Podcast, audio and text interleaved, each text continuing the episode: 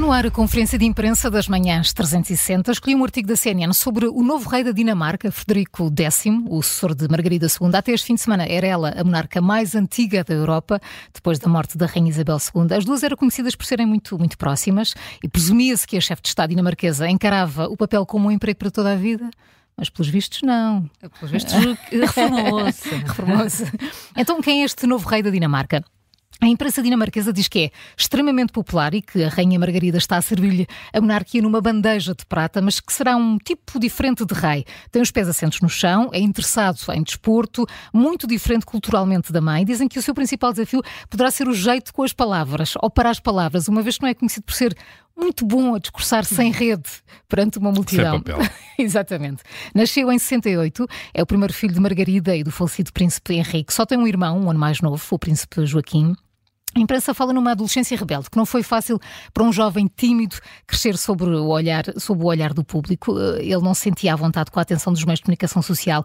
No início dos anos 90, muitos viam-no como o príncipe das festas e com um gosto particular para carros uh, velozes, mas depois a passagem pela universidade fez-lo recuperar uh, parte dessa reputação e em 95 tornou-se o primeiro membro da família real dinamarquesa a obter um mestrado, neste caso em, em ciências políticas. Fala fluentemente francês, inglês, inglês e alemão, teve treino militar nos três ramos das Forças Armadas e chegou a concluir o treino no corpo de, de elite da Marinha o Frogman Corps, onde foi apelidado de Pingo, não explicam porquê, uhum. são coisas que ficam só lá. Além de ser um oficial militar condecorado, é também um ávido esportista, já correu várias maratonas e em 2013 tornou-se o primeiro membro da realeza a competir no Ironman e terminou em pouco mais de 10 horas e 45 minutos. É, isso é forte. É, é, é Iron Man mesmo. O rei de 55 anos tornou-se também um defensor do ambiente, desde que Copenhaga acolheu a COP15, que tem vindo a chamar a atenção para os perigos das alterações climáticas e a promover o papel da Dinamarca num futuro mais verde. É casado com a executiva de vendas australiana Maria Elizabeth Donaldson, que conheceu num bar barulhento de Sydney em 2000. Uh, segundo a história, Maria não se apercebeu de que estava a ser encantada uh, nessa noite pela realeza da família real da Dinamarca. Deram um nó quatro anos depois, tem quatro filhos. Cristiano, de 18 anos, que se torna agora o novo príncipe herdeiro da Dinamarca, com a extensão do pai. Isabela, de 16, e os gêmeos Vicente e Josefina, de 13 anos. Os quatro andam em escolas públicas.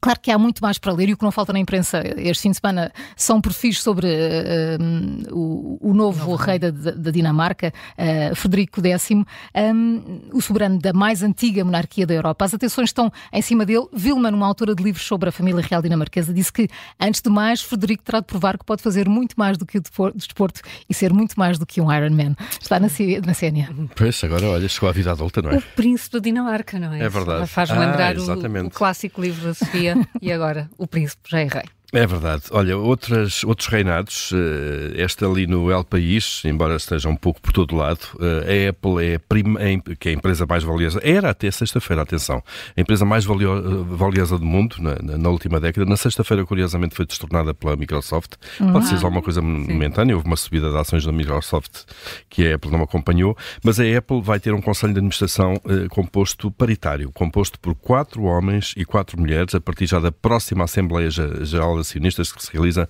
no próximo mês. Portanto, é a primeira grande empresa uh, desta área um, ehm, a, a, ter paridade na administração. Uh, isto, obviamente, se os acionistas ratificarem a proposta, como é normal que o façam, é muito raro estas propostas feitas uh, pelas administrações não serem aprovadas. Então, essa empresa, a empresa fundada por Steve Jobs, transforma-se assim na única das grandes tecnológicas. Aqui estamos a incluir o quê? Estamos a incluir a própria Microsoft, a Alphabet, a Amazon, um, e, outras empresas também de, desta área uh, que estão cotadas uh, em mercado. Google e essas. Google, uh, Alphabet é do, do ah, grupo certo. Google e por aí fora. Sim. Portanto, aquelas as, tradicionais, big aquelas, aquelas big tech com quem nós perdemos tanto tempo todos os dias, basicamente. Exatamente. Deles. Um, é um grande salto. até agora o, o Conselho contava com o dobro de homens em relação às mulheres. O que é que vai acontecer agora? Saem dois administradores homens, Um deles é Al Gore, uh, que se vai reformar, uh, e James Bell, uh, e vai ser nomeada Wanda Austin. É uma mudança que, então, que leva aqui à paridade de 4-4. O Conselho também passa a ser reduzido de 9 para 8 membros. Al Gore, 75 anos, ex-vice-presidente, como nós sabemos, Estados Unidos, e candidato derrotado à presidência, não é? era membro do Conselho da Apple desde 2003. O outro que sai, James Bell, foi diretor financeiro CFO da Boeing e estava no Conselho da Apple desde 2015. Vão então deixar os, os cargos. Quem é que entra? Wanda Austin, ela foi CEO da Aerospace Corporation, um, tem décadas de experiência na áreas hum, de ciência, tecnologia, tem um histórico muito grande uh, na promoção da inovação, obviamente em setores altamente competitivos e inovadores, um, e é, ela é afro-americana, tem 69 anos e pertence ainda também aos conselhos de administração da Chevron e da Amgen.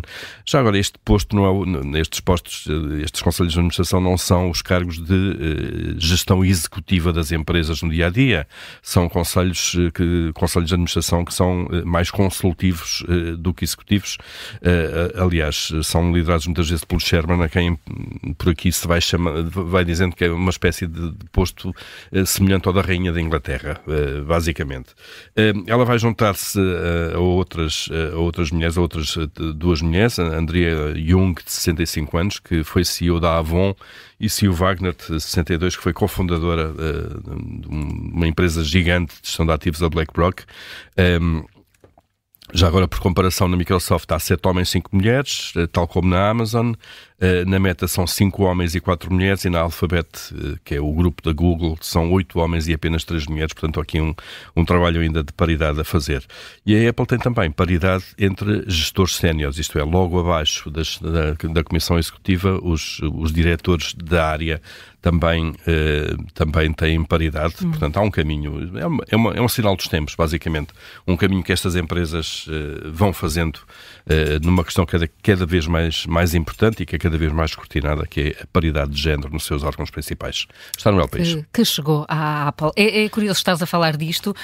Uh, o, o, público ontem tem vários, vários artigos e um deles é, é muito curioso porque é a forma como o nosso cérebro muda por deixarmos de escrever à mão e passarmos a usar o teclado. É muito interessante esse artigo mas eu quis trazer um do lado uh, que tem a ver com a caligrafia e o título é Está na altura de mudar a caligrafia que se ensina na escola. Isto tem a ver com, de facto, esse trabalho mais alargado, uh, em que o público fala com dois professores que dizem que o tipo de letra que se aprende em Portugal, quando se aprende a escrever, é dos piores para ensinar às crianças. Meu Deus. É a escrita cursiva, portanto as letras estão ligadas umas Mal, às outras, claro. cada letra tem muitas curvas, todas as, todas as extremidades estão muito enroladinhas uh, e há muitos eh, pedagogos que uh, não gostam uh, deste, desta escrita cursiva e defendem que se deve introduzir antes uma letra, se não impressa, pelo menos com traços mais simples, letras mais separadas, sem decoração, porque dizem que isso vai permitir uma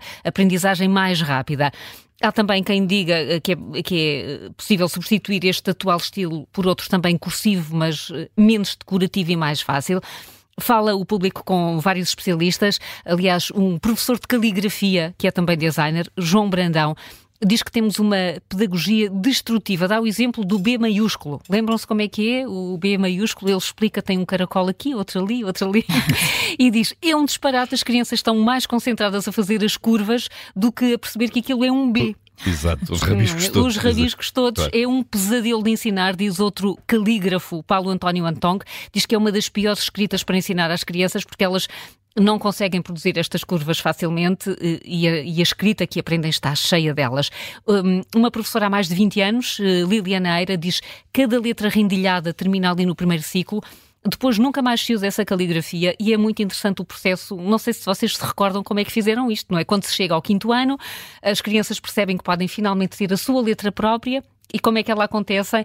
Como é que ela acontece? As pessoas dizem que é um processo altamente arbitrário. Geralmente cada jovem começa a experimentar eh, e acaba com uma letra que compôs a partir de diversas influências, daquilo que viram, e muitas vezes é uma confusão, é uma mistura de maiúsculas com minúsculas. Uh, os caracteres começam a ser desenhados de uma forma solta e aparecem maiúsculas ou letra imprensa no meio das outras palavras. é uma, é uma atrapalhada de tal forma que dizem os professores que acontece que os colegas deixam de conseguir entender o que o, o, que o colega do lado tem, tem a escrever. Isto tem um problema, porque quando chegam ao 12 ano, enfrentam os exames nacionais e podem ser penalizados. E eu não fazia pela, ideia disto. Pela má caligrafia. Pela, pela má caligrafia, de uma forma pessoas, incorreta. E as pessoas podem não entender mesmo o que é que os que corrigem as provas, ou entender o que é que lá está escrito. E fica uma dificuldade. Claro. Há um professor, eh, Ricardo Cruz, diz: tenho alunos do décimo ano que escrevem o R minúsculo sempre maiúsculo, tal como o F, o V ou o Z, e eu digo-lhes que aquilo é penalizante. No Exame Nacional de Português desconta-se uma décima por cada ocorrência em cada resposta. Eu tenho de os avisar disso porque eles presumem que não há uh, problema nenhum. Enfim, o tema está a ser discutido em vários países, têm sido feitas uh, várias uh, experiências. há quem defenda que a ideia nem sequer tem de ser de abandonar a escrita cursiva mas há, eh, há um tipo de letra cursiva que faz mais sentido nos tempos atuais. É uma discussão, não sei se é uma discussão que está muito, muito em cima da mesa, mas é interessante perceber uh, que, que pode prejudicar a aprendizagem, embora, aliás, no artigo do lado que eu comecei por, eh, por explicar, também nos permite ter uh, aquela motricidade fina uh, que treina o nosso cérebro, as experiências que nós não estamos habituados quando usamos antes o teclado. Claro. E, e sobre a escrita à mão, eu passo semanas eu já hoje em dia, também eu. tirando as listas de compras. Exatamente, uh, nem isso. E, às vezes nem isso, passo semanas sem escrever à mão. Também eu, também eu. Se e percebi, é no Natal, percebi no Natal que já não sei escrever, que a minha letra é a letra já não é exatamente, é e muito irregular, não é? Parece Sim. que já não temos a nossa caligrafia.